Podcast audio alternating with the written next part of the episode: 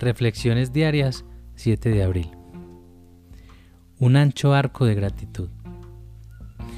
Y por mi parte y por la del Dr. Bob, afirmo con toda gratitud que si no hubiera sido por nuestras esposas, Annie y Lois, nunca los dos podríamos haber vivido para ver los comienzos de A.